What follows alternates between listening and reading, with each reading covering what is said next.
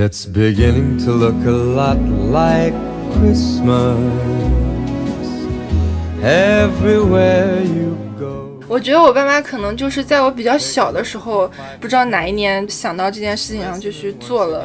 然后你做了，你就停不下来了，因为你每年小孩都会再问你要，都会继续期待，是你就得一直做，一直做。那这个到什么时候为止呢？可能到初中、高中，大家就心照不宣，就说哦这件事情是假的，但是他们也装不下去对，了。然后 我也装不下去了，然后他们就 我再装，他们可能觉得我是傻子吧。还真是，都这么大了还不知道这事儿。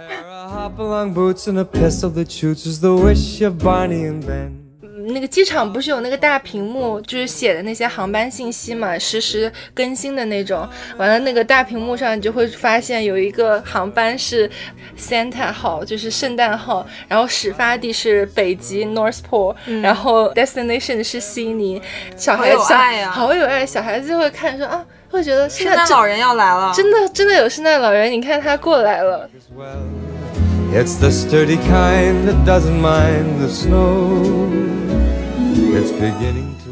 我觉得仪式感对我来说就像是一个 mark，你就标记一下，就给这个日子，比方说你特殊过一下，或者去倒个数啊，刷个夜啊，包括送礼物也是嘛，好像能让你对这个日子的印象更深刻一点。嗯，给你的人生 highlight 一下。highlight 一下，也是一个阶段性总结，画一个句号，然后也是一个新的开始，就是好像你要拍一拍自己的肩膀，说嗯这一年做的不错，然后下一年继续努力加油那种。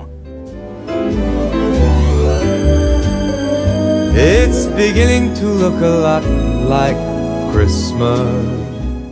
欢迎收听想聊天天，我是大牛。我是杰西卡，我是瑞娜，因为现在是要过圣诞节和元旦了嘛，然后这期我们三个主播想跟大家来聊一下我们在国内过圣诞节和元旦跨年，以及在澳洲过圣诞节和元旦跨年分别有哪些有意思的故事，还有哪些不同。首先我们聊一聊，就是圣诞对我们来说是大概是什么样的感觉？你们你们是从小就知道圣诞节和圣诞老人这件事情吗？我都是从看美国电影、电视剧里来的。哦，不是你爸妈跟你讲的这个故事。我们家没有哎，我们家不过那种西洋节日。我们家也没有，是吗？我到现在也不知道圣诞节有什么故事，也就只知道有这些形象，有圣诞老人，有麋鹿，然后会有平安夜这个东西，大家会放圣诞树，就是没有一个完整的体系，或者是有人告诉我它到底是个什么东西。但是就是这这一天，大家就会很幸福，然后合家团聚。对对对，哦，初中的时候好像有一些同学会送我一个苹果，在平安夜的时候，嗯，有大家互相送苹果。啊，有有有对对对对对，对，街上小的时候，街上一到最近这个时候，就全都是卖苹果的，而且每个苹果卖的都超贵，就这一天卖的特别贵就一。颗苹果给你拿包装纸包装上，可能就卖个好几块那种。对弄个那种圣诞的东西，就算是普通的，它还会贴一个那种标签，然后有有点那种圣诞的元素那种标签。嗯，然后苹果嘛，你们知道意思是什么吗？为什么我们要送苹果？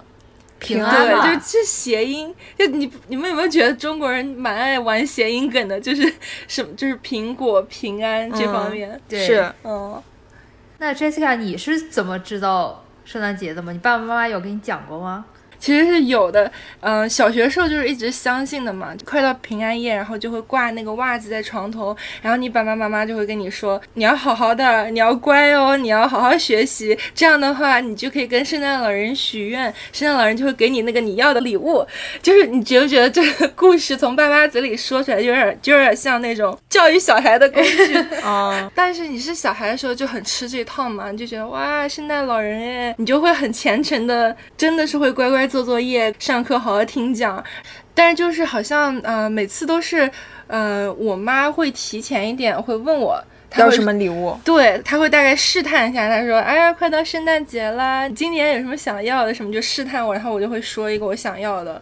然后基本上到了二十五号，一般比如说，如果我七点钟醒，我那天大概六点钟就能自然醒。嗯，不知道为什么每年都是兴奋。对，然后就会去特别兴奋去看那个床头的呃袜子里面嗯找礼物，然后都会基本上都会找到我我许的那个愿的礼物。嗯，你当时没有很奇怪吗？为什么有啊圣诞老人就知道你想要这个呢？有啊，你就是很虔诚的觉得这套机制它管用，就是我好好的我就能收到礼物。但是你说这个的确是，就是我怎么样发现原来这件事情是假的。嗯就是好像我记得我就是某一年，就是我妈就照例试探我说：“哎，女儿啊，你要什么礼物？”然后我当时好像那一年就有点大了，也不知道要什么，然后我就随口说了一个东西。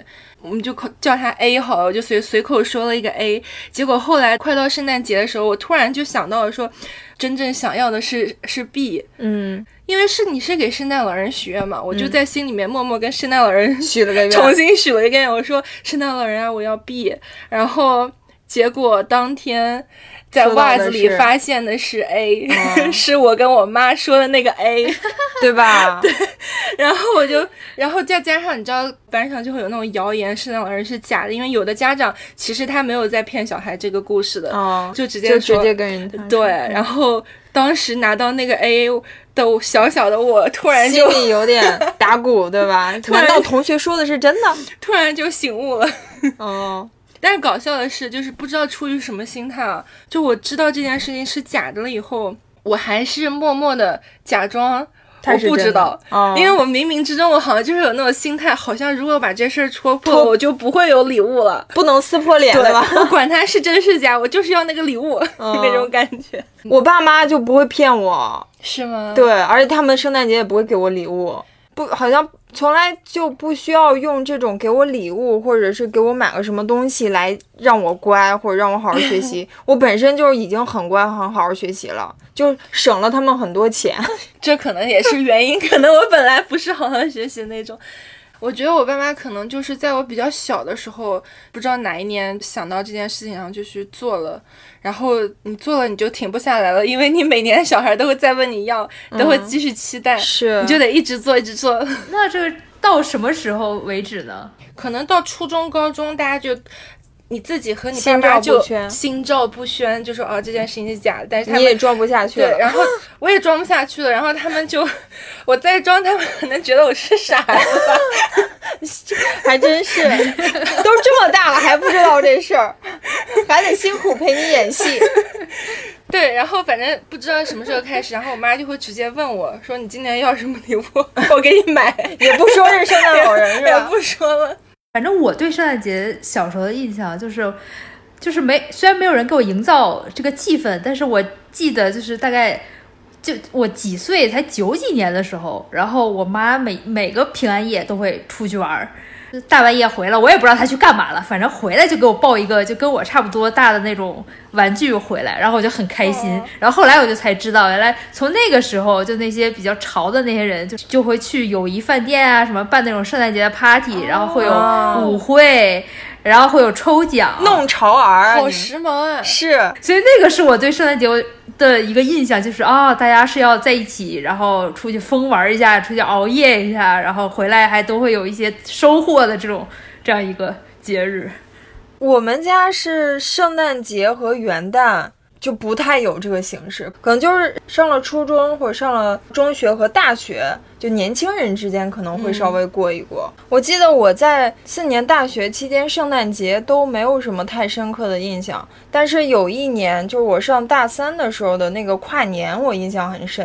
嗯，因为那一年也是，就是对我个人而言，我感觉好像经历了好多事情，然后大三也比较忙嘛，然后就觉得那一年跨年一定要有一个仪式感，因为我知道那个世贸天阶好像是会放那个倒数，跨过凌晨的那个时候，他会就是好多人聚在那个世贸天阶大屏幕下面，然后一起倒数跨年嘛。我就约了好几个朋友去，那个跨完了之后，我们肯定还要有下下面的嗯聚会嘛。我们有几个小伙伴去那个鼓楼脚下有一家叫脚下咖啡馆，但其实它是个酒吧。嗯然后我们在那个酒吧待着，逗逗猫啥的，有时候有点无聊。然后好像是出去要找一个洗手间还是怎样，就大概凌晨三四点的时候，你可以想象一下鼓楼下漆黑一片，偶尔有一盏路灯。嗯，然后我们出去看到了一只大妈牵着一只巨大的狗在遛狗一，只大妈，你看到一只 不是看到看到一一位大妈，一位北京大妈穿的非常朴素，牵了一只巨大的狗在遛狗，就在鼓楼脚下，你知道吗？那个画面非常的奇特。我当时脑子里也在想，哇，北京土著当地人民这么有兴致的吗？大半夜凌晨三四点钟出来遛狗，而且是一只巨大的狗。这狗也不容易啊。哦，就 那大妈看起来就是一个非常非常普通的北京人。嗯，我就我当时很好奇，你怎么三四点钟出来遛狗 你？咋不大妈睡不着呗，大妈可能也刚刷完夜。你以为别人是大妈，别人是可能是个时尚大妈。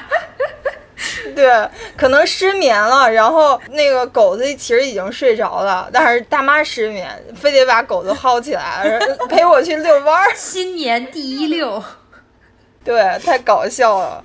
后来反正我们就待到凌晨五六点，可能宿舍门开了，然后大家就拖着 宿醉的身躯，然后从那个酒吧出来之后，就打车回学校回宿舍去补觉去了。对，那一年跨年我还是挺有印象的。挺充实的。其实之前我都没有说约小伙伴儿啊，我们刷个夜，然后去倒个数，然后要把这个仪式感做得非常充足。之前都没有，就大三那一年，我感觉好像需要给自己这一年画一个圆满的句号。嗯，所以就是非常需要有这样的一个仪式感。嗯，你们怎么看待就是仪式感这个东西？在生活中需不需要有仪式感？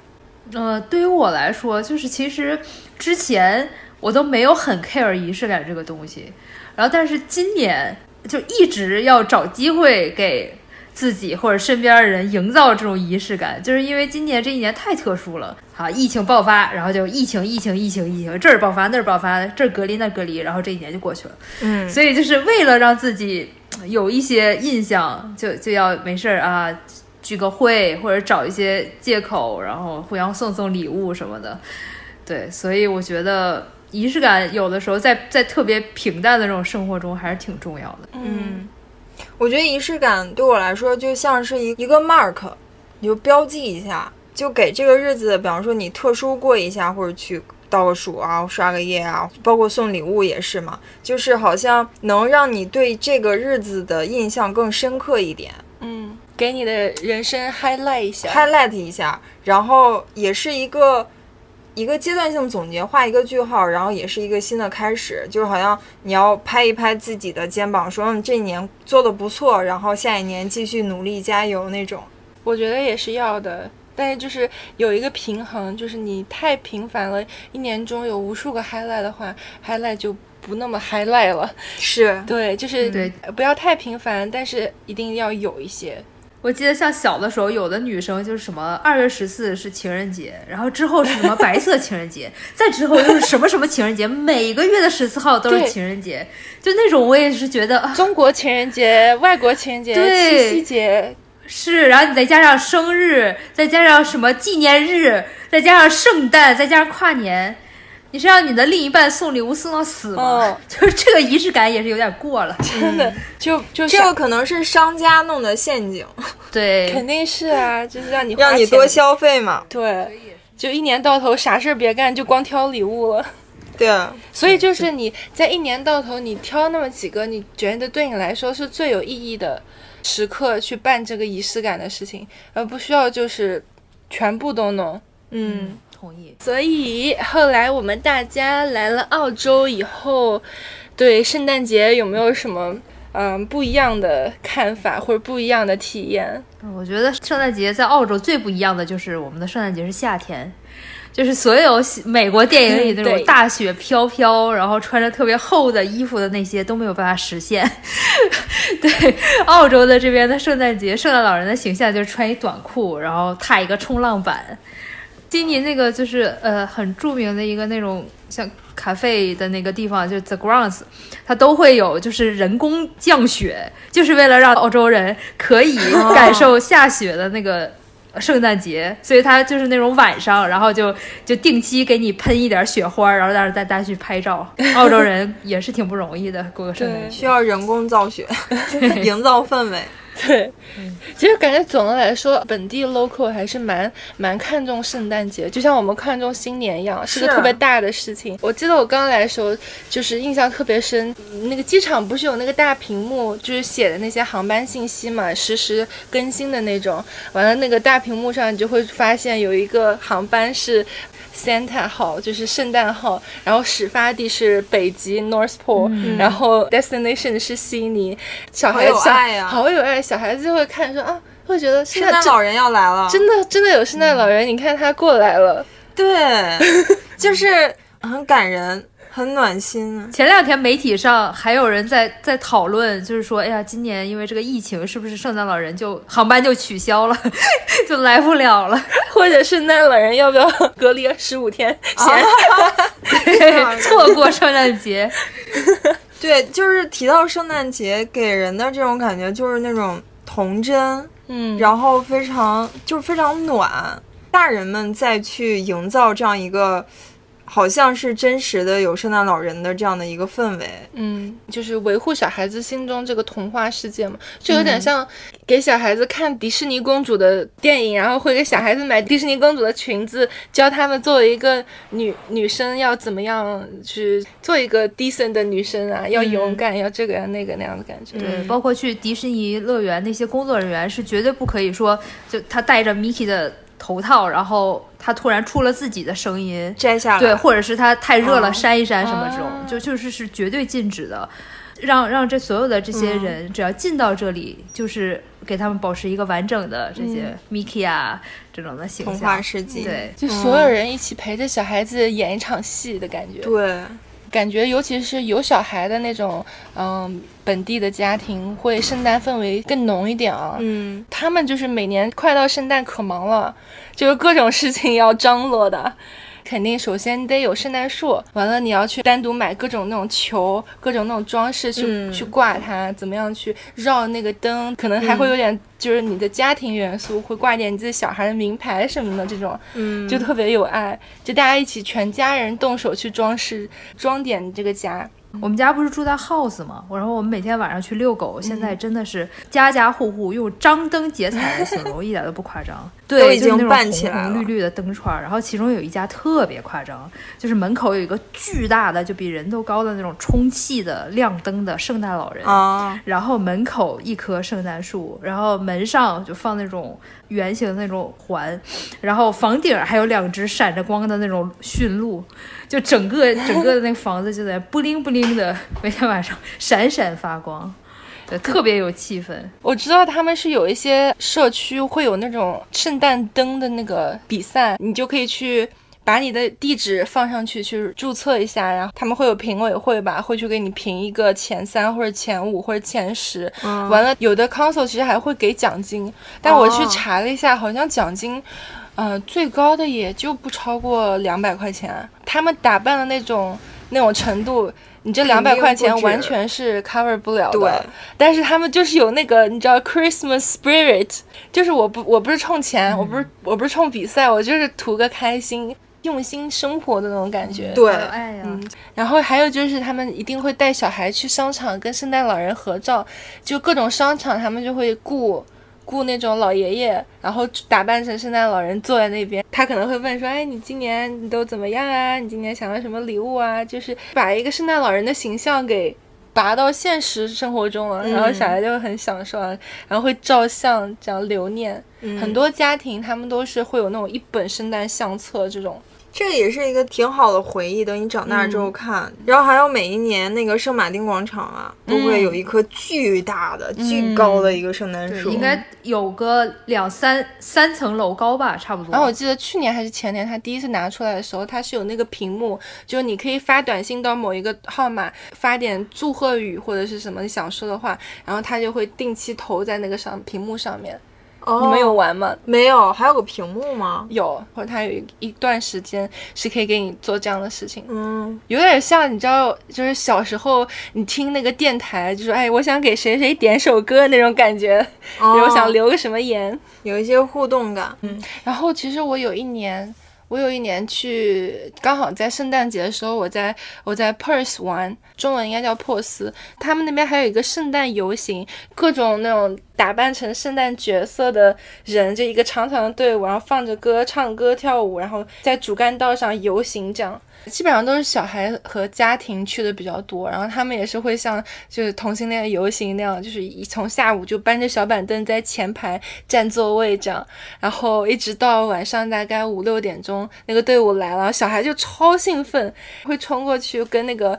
角色一起跳舞啊，什么仙子啊，还会有一些卡通人物。那个圣诞老人就是重头戏，他会坐在一个大的花车上面，然后挥手啊什么的。你能听到那个尖叫声，就是兴奋的尖叫声，对，兴奋的尖叫声从头街的那头传来，然后慢慢的离你越来越近，你就知道那些花车离你越来越近。嗯超级有爱哇！你说的我都好想参加，为什么悉尼没有？我都觉得好开心，好有过节的感觉。对，因为我其实没有跟就是 local 一起过过圣诞节，就是他们会一起吃什么东西吗？会啊，他们因为吃对于我们中国人来说就 非常重要，所以我其实挺好奇这一点的。你们自己有做过圣诞大餐吗？就是那种比较传统一点的？没有，我就是。其实最经典的就是大家应该都知道，圣诞节要吃火鸡。我在家里面就是按照标准的做过一次，当然我用的是正常的鸡，因为火鸡实在太大了，我家烤箱根本塞不进去。好吃吗？你不介意火鸡的口感的话，其实还是 OK 的。有一个特色就是会在火鸡里面塞那种橙子的泥、水果、水果这种东西，所以鸡是有点水果味儿的。这点还蛮不一样的，就是我们在国内吃鸡，好像从来没有吃过水果味的鸡。第一次吃的时候觉得有点，也不会在鸡里面塞一些东西，可能对不会。第一次吃有点黑暗料理，但其实吃着吃着就习惯了，因为他们这边 好像都会在鸡肚子里面塞东西。完了，他会在那个鸡的周围放各种各样的蔬菜，就是配菜，然后会挑那种红色和绿色的，什么西兰花呀、胡萝卜这种，也有点圣诞氛围。哦，我之前前两天听一个 podcast 也在说，说就是过圣诞节一定要有这火鸡，但是。就是，就它就是一个仪式感的一个东西，说大家也都不爱吃它，就它永远都会摆在桌子上，但是就是可能摆在一个角落，大家还是挑自己喜欢的吃这样子。我觉得火鸡好像大家吐槽的就是因为它个儿太大了，然后它放烤箱烤的话，那个熟的度很难掌握，很容易就是烧过了就很干很柴，因为它太大了。如果你不烧那么久的时间的话，它又容易里面不熟，嗯，尤其是里面的土豆泥什么的。虽然土豆泥是事先就熟过的，但它里面如果不熟的话，吃起来鸡是不能，鸡肉还是不能吃生的。所以它烤出来是要确保它熟的话，会有点干那个肉。嗯，其实澳洲我觉得圣诞大餐我。我印象特别深的还是甜点类的，就你们吃过那个，你们知道那个 pavlova 吗？不知道。你在超市肯定到处都会看到，可能可能你们没有试过，就是一个像蛋糕一样大，白颜色的，哦，用蛋白做的蛋糕，它的口感就是外面是脆的，所有跟所有的蛋白类的那个甜点都一样，外面是脆的，咬进去以后里面是酥的。嗯，只要做的人控制好甜度，还是蛮好吃的。嗯，完了以后，你在上面一般都是配一点奶油和那种时令水果，像我们这边夏天可能就是樱桃啊、草莓什么这种。我印象中是澳大利亚和新西兰，它一直都在。呃，争辩都说这个是我们创造的，然后新西兰说这个是我们创造的，然后都想要它这个甜点。因为我想说 p a l o 这不像一个英文词，然后去查了一下，原来它是在一九二零年的时候有这么一个俄罗斯的一个芭蕾舞的一个女演员，她的名字就叫 Anna Pavlova。他是在二零年的时候来澳大利亚、新西兰这一块做巡演，传说说是有一个嗯烘焙师，就是看了他的演出，就被他的美貌和技巧什么的震惊，然后就创造了这么一个东西，然后去纪念他。哇，这样那要看那个烘焙是新西兰还是澳大利亚的？对，现在也都无从考证。但总的来说，这个东西是在澳大利亚、新西兰这一块是非常火的，就连平时超市啊什么都很一年四季其实都有卖。这样，我今年圣诞要去买一个，可能经常见，但是不知道这个东西是什么。还有就是圣诞布丁嘛，Christmas pudding 也是圣诞餐上一定会有的。圣诞布丁我喜欢，就是你喜欢，就是这么大的那个，对吧？对，差不多两三个拳头。然后里面是有一些那种枣子，然后水无花果果，嗯然后柠檬、橘子什么的那种。一些一些果仁和一些水果吧。那个东西就是你切成一小块儿，然后往上配那个奶油，嗯就想到奶油。嗯，因为它那个里面还有一点那个酒，朗姆酒哦或者是白兰地，对对对所以你吃，然后加上它那个水果，你不会觉得特别齁。嗯，很香。嗯，我我还挺喜欢那个味道的。哇，这个这个我我想去尝试一下，这个我也没有买过，我经常看到，但是我觉得呃黑黑的，这是一块什么东西？是你一定要配奶油吃，啊，还有姜饼就 gingerbread。gingerbread。pavlova 是澳洲的，呃，圣诞布丁和姜饼都是英国那边过来的，哦，就是到处都能看到那种生姜的饼干。曲奇饼干，然后它会做成各种各种各种各样的形房子状。啊，嗯，经常在电影里看到。嗯，好像格林童话。我一直觉得那个东西是不能吃的，格林童话是不是有一个恐怖童话，什么姜饼屋？好像是它好像就活了还是怎么？就你们说的应该是那个，就是传统故事吧？就是它是怎么来的？为什么大家喜欢它？嗯你们有听过吗？就是没有就好像就是就圣诞节的时候，大家要吃那个姜饼，完了姜饼。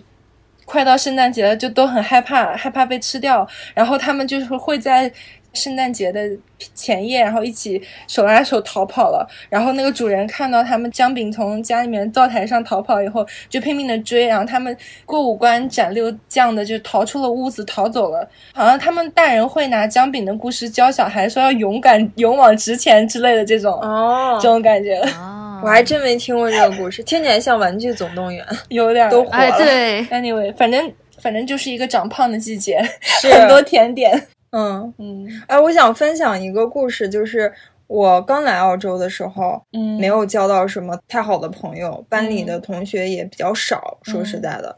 然后当时住的就是一个、呃休闲养老的一个一个区域。嗯你像我，我刚从一个什么北京这种热闹的大都市过来，就嗯难免心里会有一点落差，所以来悉尼的第一年其实是有点儿寂寞、有点儿孤独的那么一个状态。嗯然后当时我房东就很好，很 nice，他就把我不光是当一个房客，也当是跟他一起生活的半个家人一样的那种感觉。所以嗯你像过圣诞节呀、跨年呀什么的，家里办 party 啊，他都会带我去。嗯就是他是五十多岁了嘛，我就跟着他们去了很多那种老年人活动的场所。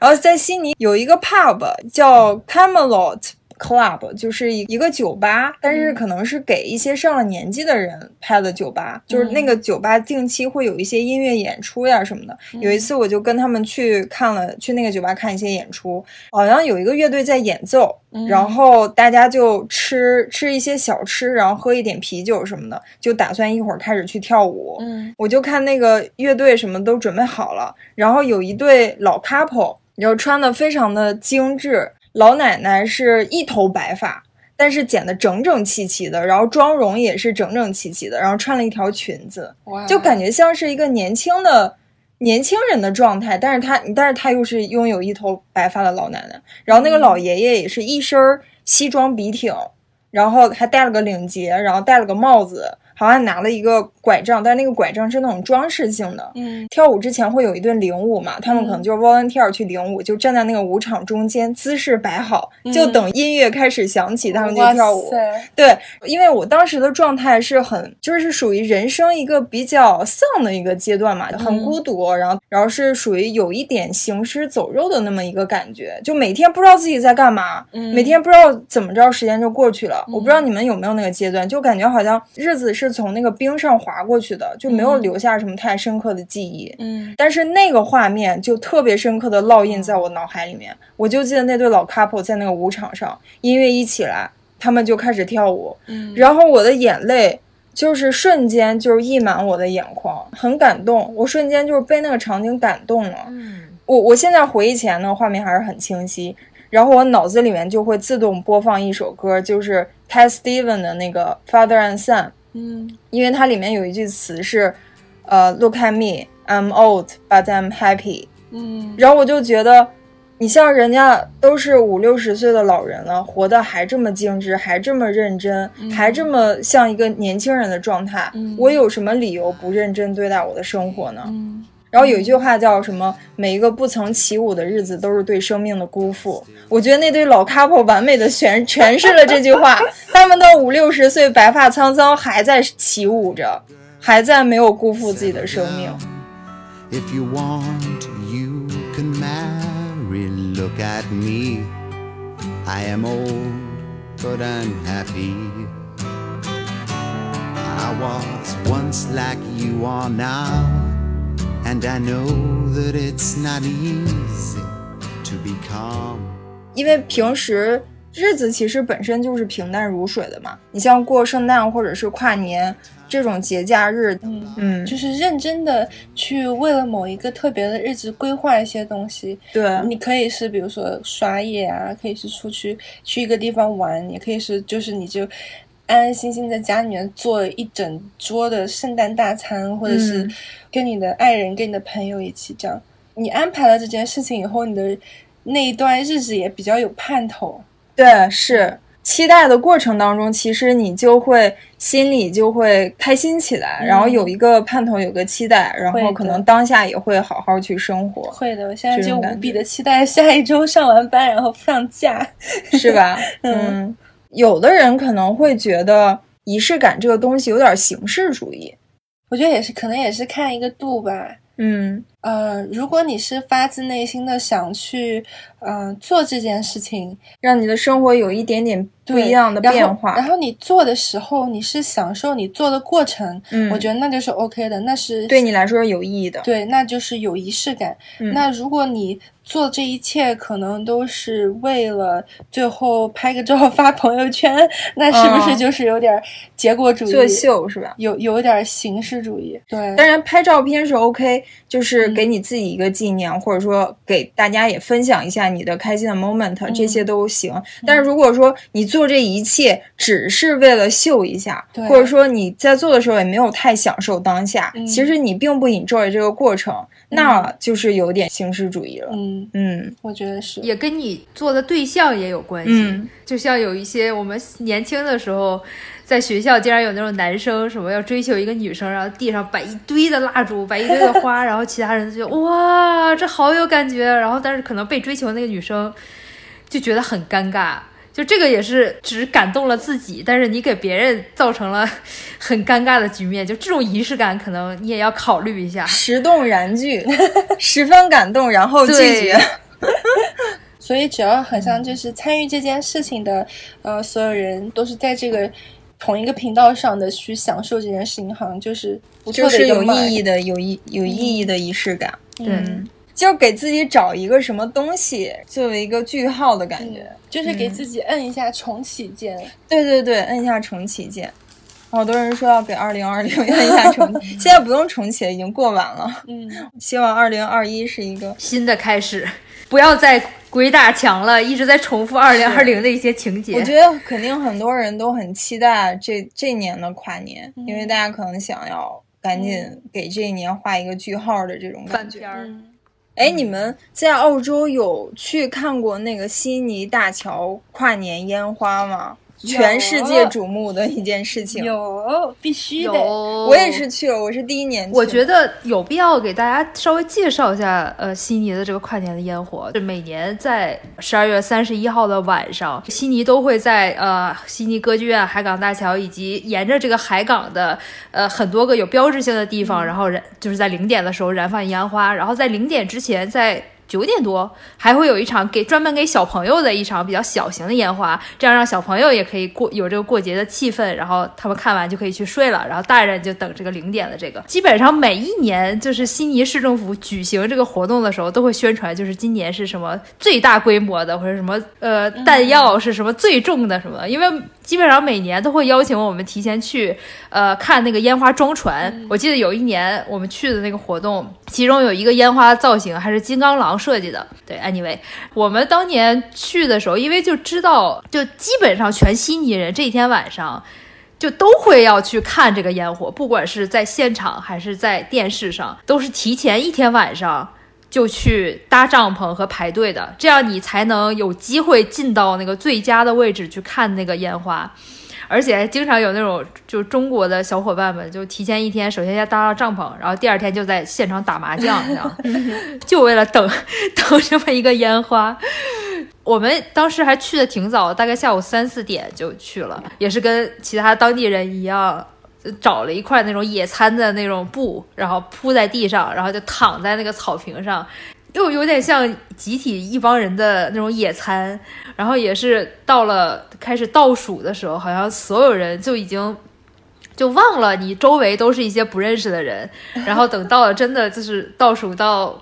就是新年 Happy New Year 的时候，然后所有人都是一种极其亢奋的那种状态，然后好像和现场的所有你这些不认识的人一块儿共度了这个 moment，大家也是互相会道新年快乐啊，然后好像一切什么不开心全都被烟花炸掉了，对，这种感觉是非常爽的，而且就是呃，后来我们就再没有去现场看过了。然后，但是每年还是会看，就是如果在朋友家，就是大家一起看；如果是在自己家，就是我和我和我男朋友看。然后看完还会跟国内的家人发微信说啊，我们澳洲已经，澳洲和新西兰是全球最先进入二零就新一年的嘛，所以就是提前祝大家就是新年快乐，这样对，就是也是很有跨年的感觉，给自己按一个从重启键。嗯，你是哪一年去看的？我是。三四年前的时候，嗯嗯，哇，我那次真的是体验巨棒。首先，我先说一下我看的那个地点，就是在 Luna Park。哦，是一个悉尼的一个有点像小游乐一个小游乐园，然后它就是在海港大桥边上，所以地理位置是巨好的。其实看烟花的位置也是巨好的。我推荐你们没有去那边看的是可以看一下。嗯，所以我那一年大概就是，呃，你吃个饭，然后六七点钟就慢慢的往 Luna Park 那边晃，然后其实人街上人就巨多，已经快到那个地方，你就能听到那些音乐啊，那些欢呼，然后就巨有气氛。进场了以后，因为本本身它就是有各种游乐项目，一些过山车啊，一些跳楼机啊，一些或者是一些就是你可以抓娃娃那种项目，你就进去先在 Luna Park 整个玩一圈，然后因为你反正也要排队，你排着排着队的时候，有人会呢，比如说小丑啊，或者或者或者一些跟大家互动一下，对，或者一些这这些人物会出来跟你互动一下，所以你也没有很无聊，你就全部都玩了一圈下来，基本上已经八九点了。它有很多那种小吃的摊位，嗯，然后吃吃喝喝的。大概就有快快十点十一点了，然后就时间过得就很快，你就等的就不无聊，不像说是你搬个凳子等就会比较无聊嘛。都是年轻人居多吧，因为本身可能等跨年的也是年轻人居多，对而且白天很热，晚上很冷。就是可能老年人是受不了的。对，完了你可能快到十二点，然后大家就会比如说去喝酒，会去买酒啊什么。因为我我当时是跟着我一个呃媒体朋友去的，他拿的是媒体的 pass，专门有一块 VIP 区是给我们，我们不需要提前去排队。最好的是它全程都是有喇叭放音乐，就是全场蹦迪那种感觉，露天蹦迪的感觉。然后大家就开始倒数嘛，就是呃十、九、八、七、六、五、四、三、二、一，然后到那个一的时候。当时我是身后是摩天轮，眼前是海港大桥，身边全是人。到了一的时候，瞬间那个眼前的烟花升起来，然后身后那个摩天轮上就那个大喇叭就开始放音乐，然后巨嗨。然后当时当时的第一首歌就是《Give Me Your Love》，就是那个。就是低曲，巨嗨，然后所有人都开始蹦，然后都开始跳欢呼。我就看了看周围，就像慢动作，就像电影里面的慢动作一样，就是有人在拥抱，有人在亲吻，然后有的人就举着酒瓶子在那边干杯啊什么的。欢乐的海洋，欢乐的海洋，就是觉得什么都忘了，什么都不重要，因为可能你快到倒数前，你还在跟你身边的朋友在讲什么 New Year Resolution，然后那一刻就什么都忘了，是你就像在电影里面手动的 slow motion 那种感觉，懂懂懂。所以说到这个，呃，像一个大 party 一样，这个圣诞烟火，我们其其实，在在这边工作，公司也会有办，每年都会有办圣诞 party 这样的圣诞啊或者跨年的一些活动，对吧？嗯，你们都有什么样的体验吗？我们还真是每年都必须有，然后还每年都得出点新花样。我记得第一年是去找了一个那种西餐厅吃了个 fine dining，就是一个巨。长的桌子，从这头到那头，然后坐满了人，嗯，酒水无限供应那种，嗯，就每年开 party 之前会有一个那个 secret Santa，就是大家会先把自己想要的礼物是什么，然后选好，就有一个那种像一个网网站似的一个什么东西，就是专门做这件事情的。嗯。然后大家先写好自己想要什么礼物，然后最后呃等大家都选好之后，类似于抓阄那种感觉的，嗯。然后看你抓到谁的名字。就是嗯系统随机弄出来的，嗯。然后你抓到这个人名字，然后这你就会看到他想要什么礼物，嗯。然后你就给他准备礼物，但是那个人不知道你是谁，就大家都不知道是谁送的，就嗯 secret Santa。然后在开 party，呃，大家吃完饭啊，然后也都嗨完了之后，会有一个时刻就是发 secret Santa 的礼物，嗯。嗯，然后那个时候是就是就是公布谁送谁嘛，不公布，不公布，嗯就都礼物放一起，大家去叫号去拿。对，就是可能 HR 或者谁就是会看一下，哦，这个礼物是送给谁的，就直接给他，啊，但是大家不知道这是谁送的，嗯，所以你可以写你要什么礼物哦。对，那我可不可以写我要辆车？我们会有个 budget，就是每个人啊选的礼物不能超过二十刀。哦，是吗嗯？二十刀。对，你你写的是啥？嗯，其实我写的是要一个就是这种小装绿植的那种篮子。啊，嗯，但是那个人送我的是围巾。我 what？有一些同事就是不按套路来。嗯不光是我没有收到我写的内容，还有好几个人就是他写的礼物，最后对方也没有送。他可能错误理解了你？不知道，我也我也不知道，可能就是觉得反正是 secret，现在也不知道是谁送的，就随便送好了。所以你们会当场打开礼物吗？会就是当场打开要拆礼物，对，哦但围巾也不错了。你现在也不知道是谁送的围巾是吗？我知道了，那个人跟我讲了，那你没有采访一下他为什么要送你围巾？是老板送我的，哦老板收到我的名字，然后老板说问我你喜欢吗？我说喜欢，然后我再问他一下，你为什么没有送我那个我要的吗？他可能没看到还是怎样，我也不知道。反正是老板送的，老板送什么都喜欢。老板太忙了，这种小事情 不要嗯不要拘这些小节。对，嗯，fine dining，有的公司它会搞的是像你说的这种比较，嗯、正式一点，HR 还会发邮件，就提前去呃发这个。邀请嘛，邮件邀请，然后在邮件邀请里面的时候，他还会备注说，虽然这个大家是在 party，但是这也是一个公司的一个工作时间，所以大家还是要 注注意 code of conduct，就是你要注意提醒你们不要喝太大，然后做一些奇奇怪怪的事情。是是是这，个一定要提醒到位。对，因为估计之前是有过有过先例吧，所以大家会提醒一下。就是相比那种比较正经的，还有比较随意的，就当然也是我觉得是看公司本身的公司文化和同事之间的氛围这样。比较基础款就是在呃市区找一个 bar。包个半场或者包一个一层楼或者怎么样，然后带大家去酒水无限供应，你就随便喝随便嗨，甚至他还会鼓励你喝大哦。嗯嗯，那种，然后老板甚至是比跟同事我们关系比较好，他会说。指定我们其中一个同事说，呃，你记得去年你圣诞最后你发生了什么事情吗？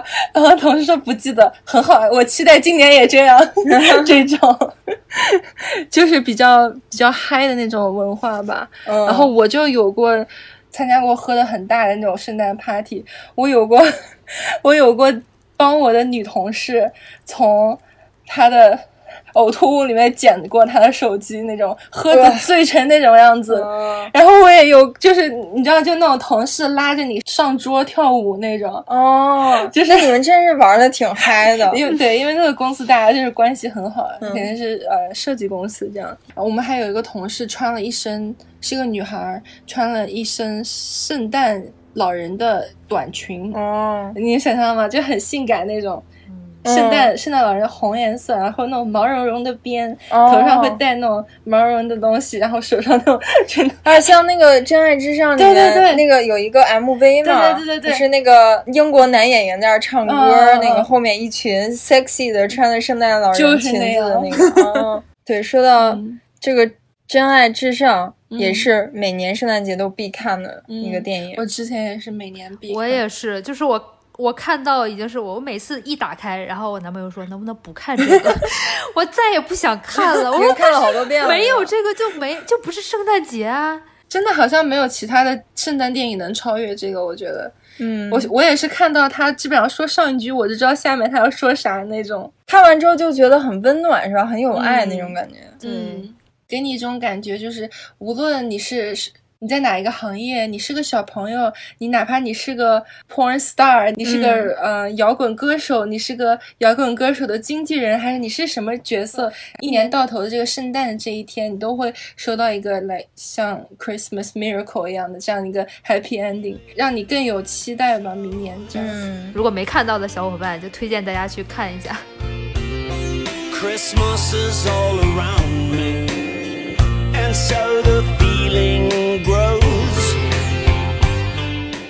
我公司的 HR 今年倒不是，他倒没有做那个 Secret Santa，他就是自己，他们 HR 自己，呃，圣诞节在办公室里面弄了棵树，但是在树上弄了很多那种包装好的小礼物袋子，就挂在树上。完了，他就跟大家说，啊、你们谁想要这个小袋子，里面有一些很随机的礼物，你就去把你的名字写写上，然后放到这个小盒子里面。每天他会抽一个名字，抽到你的名字，你就可以去挑一个袋子拿走。哦，就相当于就公司出钱给你送点小礼物。这个形式也不错。对，然后就会从大概圣诞前两个星期连抽两个星期，这样算是一个小福利吧，年底小福利。挺好，挺好。那我们 Secret Santa 就是自己要买的，嗯，要像这种强迫你去，也不是强迫了，就是就圣诞节嘛，就 是难免要难免要遇到要给同事或者给亲朋好友买圣诞礼物，而且你像有，比方说有好朋友邀请你去他家里面参加这种圣诞 party 或者吃大餐，嗯你肯定是要带着礼物去的嘛。嗯马上过了圣诞节，就有特别适合 shopping 的日子。Boxing Day，，Boxing Day，我来澳洲之前，我都不知道，我从来没有听说过这个这个名词，我也不知道，就是大家为什么会在圣诞节的第二天，就是十二月二十六号，就是出去疯狂的 shopping、但是我一来到澳洲，我就发现，哇、真的太疯狂了！看动图都是那种半夜商场一开门，然后大家就哇往里冲，太恐怖了。但是我没有去实际去去过，你们有真的那在 Boxing Day 那天去消费过吗？就是人挤人，然后每家店都要排那么长的队，你要等好久才能进去。嗯而且那其实我也没有什么特别需要买的。我听说 Boxing Day 好像也没有便宜很多，而且你要排队花的这个时间，以及人挤人这种费劲的购物的成本，嗯就是其实已经抵消了你那个便宜的这些费用。嗯，就我也是刚来澳洲的时候去体验了一把，嗯我是差不多呃十一点吧，可能十一十二点的时候吃午饭的时候去，公交车上坐我旁边一个老爷爷就在车上跟我闲聊，说：“哎，你也是去 Boxing Day 吗？你要买什么什么的？”我就说：“我我就想随便去看一看啊什么。”那个老爷爷给我从口袋里面掏出了一张长长的单子，他列的 shopping list 要看哪些哪些东西，精细到他甚至 research 有做到，呃，之前是多少钱，折后是多少钱哦这样。第一波震惊到我。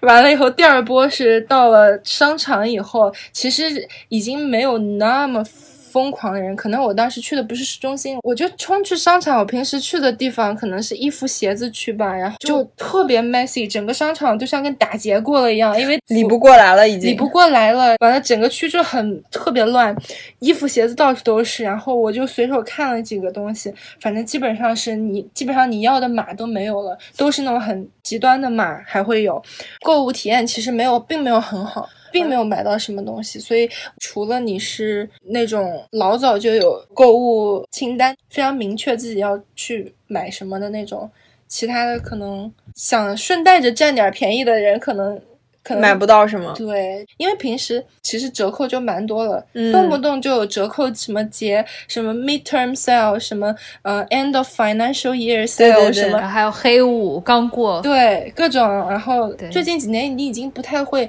攒着所有想买的东西到 Boxing Day 这一天嗯去买。那你遇到那个老爷爷，还真的是那这样老爷爷可能很传统，他可能不过别的节，我也不知道。哎呀，我原来的计划是今年在那一天就去守 shopping 一下。守在电脑前看看打折机票和酒店。嗯，完了，我现在想想看，二月份 还不知道疫情会怎么样。嗯，可能如果它有 refundable 的话，我可以买一些便宜的这样子。订，但是其他的就都没有那种商场购物的需求这样。而且你发现没有，Boxing Day 以后的之后的几天，它也会有一个 extended sale，、所会啊以，所以你其实并不需要赶在那一天去做做这件事情。嗯，其实就是跟那个双十一、双十二差不多。嗯对于我自己来说，我觉得女人对于打折这件事儿是有一点很难以抗拒的。无法抗拒，对，就是我跟我男朋友讨论过这个问题，就是如果这个东西它本来是一百块，然后它不打折，我就觉得嗯。但是如果它是两百块打到一百块，我就啊好划算，就 恨不得就马上把它买下来。所以可能也是商家也是看中了我们这种心理，商家他就是有这种这样那样的这种小招，去让你去消费更多的东西嘛。你看平时其实他就有那种什么什么第二个半价，他会搞组合装，然后可能你只要这个东西。但是他会在那个组合装里面放点 B、放点 C、放点 E 的那种小样也好，或者小点包装，乍一看好划算，但其实好像占到便宜。，对，但其实你买出来，你只用那个 A，其他的那些其实你也不会太用。是嗯，然后就囤了一些各种有的没的，或者是那种什么满减，恨不得会因为这个赠品去买那个正装。就我经常去看到，哎，这个化妆品这个是一个 set 送一个化妆包，哎，这化妆包好可爱啊，然后就买了一堆。在正装里面其实也不知道有什么，就对，就各种被套路，买椟还珠。是真的有这种感觉。或者是他还会有那种，就买多少减多，买一百减二十，你就拼命的去凑那个一百。当然，今年其实因为这个疫情鼓励刺激，就是恢复恢复经济嘛，其实花点钱买一买，消费消费，买买礼物，其实也都是其实也是 OK 的啊。但是可能就是稍微理性点，不要买那种你会浪费的或者利用率特别低的东西。对，原则就是你不要浪费就好。买了你是确定你要去用掉它的，这样。哎，今年圣诞节你们有什么安排吗？或者说跨年的时候？我已经在悉尼南边大概五个小时车程的一个小镇上了。现在朋友们都已经出去钓鱼啊、捞虾呀、摸海胆、什么抓鲍鱼这些。就昨天晚上我们已经吃了一盆的螺还有生蚝了。呃，今天希望能吃到，哇 今天希望能吃到海胆什么的。好棒啊！就我们来这儿，就真的是两个月前，朋友问说，哎，去一个小镇都没听说过名字的小镇，去不去？然后也不知道要干嘛，马上就定了。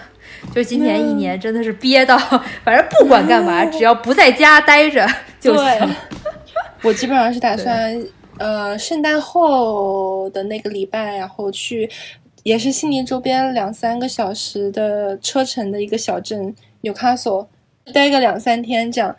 我的主要宗旨也是，只要不在悉尼，就是去点别的地方，呃，换一换，换换环境换换环境。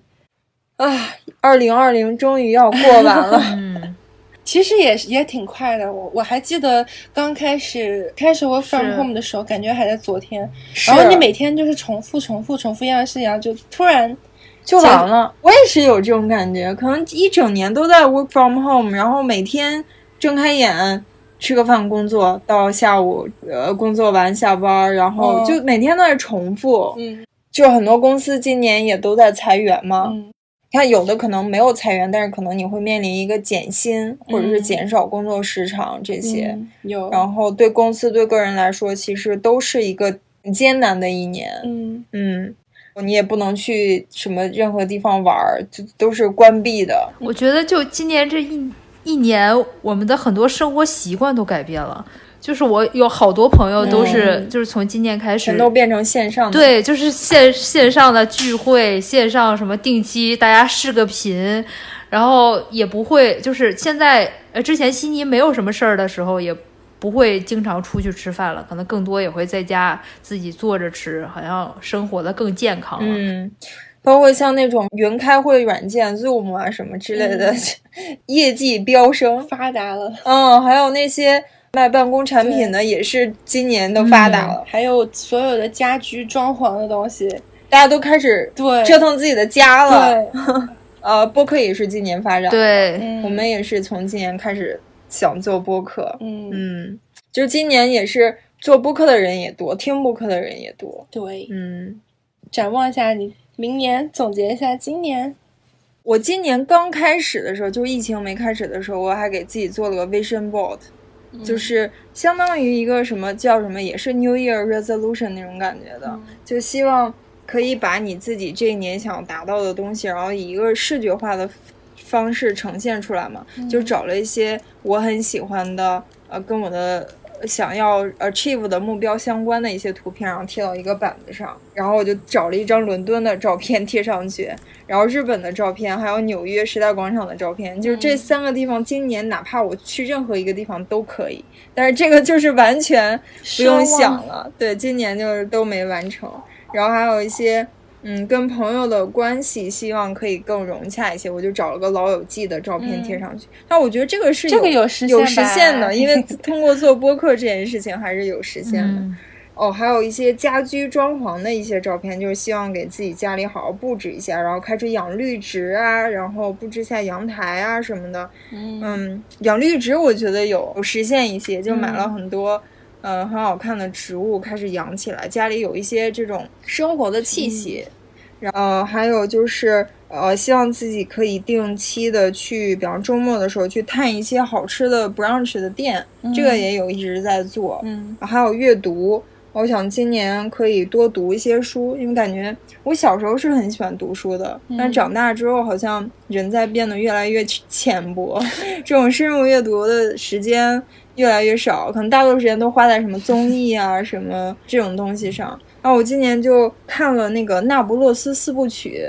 就是那个我的天才女友那四本书不是很火嘛，很多播客其实也在做，然后我就觉得哦，好像挺有意思的，是一个女性成长相关的一个故事，然后我就找了一个电子书，就把它都看完了。嗯嗯，算是在读书方面有一点点进步吧，至少读了四本书。嗯然后还有就是贴了一个那个宫崎骏的那个工作室的一个动画片，叫《侧耳倾听》，嗯里面的女主角月岛文她在伏案写作的这么一个图片，我也贴上去。大家这个是一个追求梦想的一个照片嘛，因为她想当一个作家。追求自己梦想和个人价值实现的这么、嗯。这么一个意思的一个照片，嗯。我觉得今年实现的一点就是我们开始做播客了。嗯。这个是我我一直以来想找的一件事情，而终于通过遇见播客找到了，嗯，挺好的。看起来除了旅行，都都多多少少有那么一点点，实现了对，对。嗯，这么看来还是挺充实的。在准备这个播客的时候，我就一直在想，今年到底干了什么。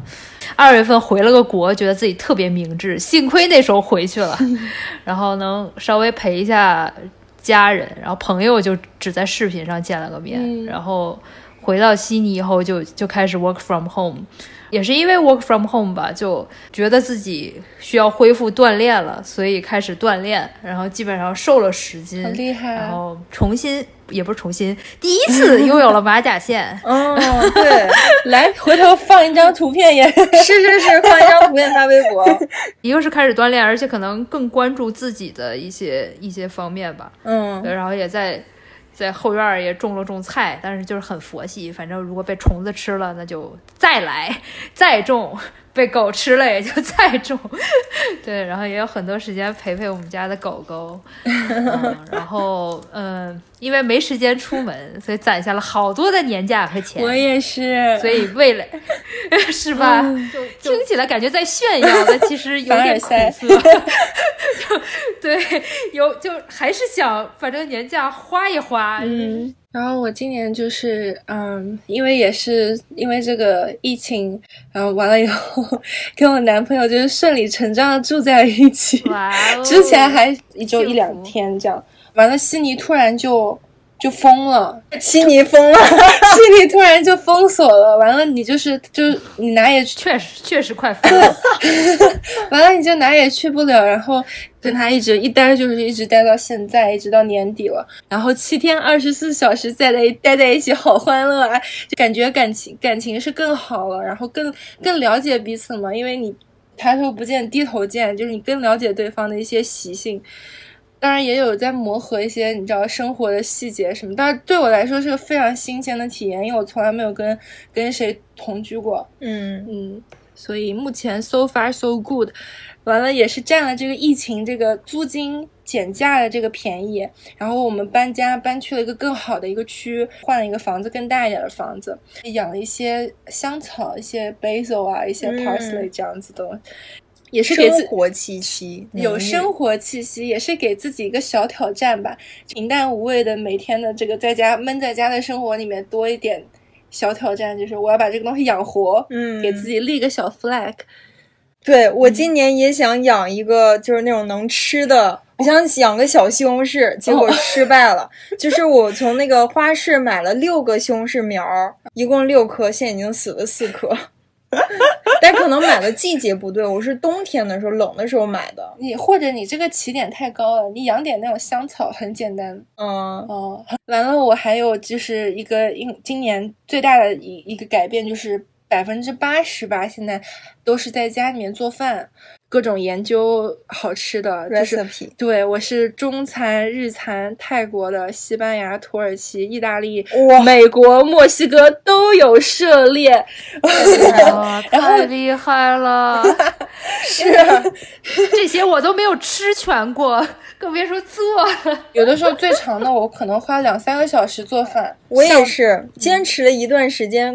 啊，我给你推荐一个，就是如果喜欢做菜的话，你你们平时去 Coles、Woolies 买，直接去拿，他们每个月会出一本 recipe，哦，免费的免费的，而且很好用。我我很多菜都是照上面做的，啊，那而且它上面所有的那个原材料都可以在超市找到。哦它相当于是一边推销他们自己的食食材食材打广告，然后一一一边也是教你做饭这样子。找找 Cos 要要广告费啊！就是除了做做饭，向厨神迈进，还有就是我就是各种看剧。哦，窝在家里面看各种，就是我们就是订阅了所有的平台，什么 Netflix，然后 Prime、Stan、Apple TV，所有平台全都订阅。那你要交好多会员费啊。啊，并没有，因为我们我们就是换着来，有的是比如说好几个朋友可以一起哦 share share account，、就还好。嗯其实基本上也差不多都是十块钱、七块钱一个月，也都还 OK 嘛。反正这是你唯一在家里面的娱乐活动。工作方面还是比较也是比较 lucky 的，就是还是比较稳定，因为我们的公司是基于线上的，所以就没有被疫疫情太打冲击到打到，反而还是增长了。嗯然后就是我也如我所愿做了一些我想做的视频项目，完了积累更丰富的作品集吧，然后嗯也买了我的 iPad，重新开始画画，画自己的项目。明年其实就是稳步前进吧。展望一下就是可能打算换一个公司，比今年好，一年比一年好就行。嗯，我打算给二零二一年再做一个 vision board，看看最后结尾的时候，看看能不能实现多少。哎，我觉得这个是要的，就给自己稍微定一个小目标。这其实也是一个仪式感的东西，对就是看到的时候，你丧的时候可以提醒一下你自己，哦，还有这么多目标没有实现呢，对吧？对。不能丧。嗯，那今天很开心跟大宁、跟瑞娜来聊一聊圣诞和跨年的这些事儿。那喜欢我们的朋友，不要忘记订阅我们的频道，在苹果播客、小宇宙、喜马拉雅等各个平台都能搜索和收听到我们。啊、直接搜索“想聊天”或者 “think talk” 就可以。也欢迎大家给我们留言，分享一下你们有什么有趣的过圣诞节和跨年的故事。啊、有什么想听的话题或者想问我们的问题，也可以微博关注“想聊天 Think Talk” 给我们留言，然后我们会在下期节目的最后给出回答。那感谢大家收听，祝大家圣诞诞快乐，新年也快乐，新年也快乐。总之就是快快乐乐、顺顺利利，开启新一年。好嘞，拜拜，下期见。Bye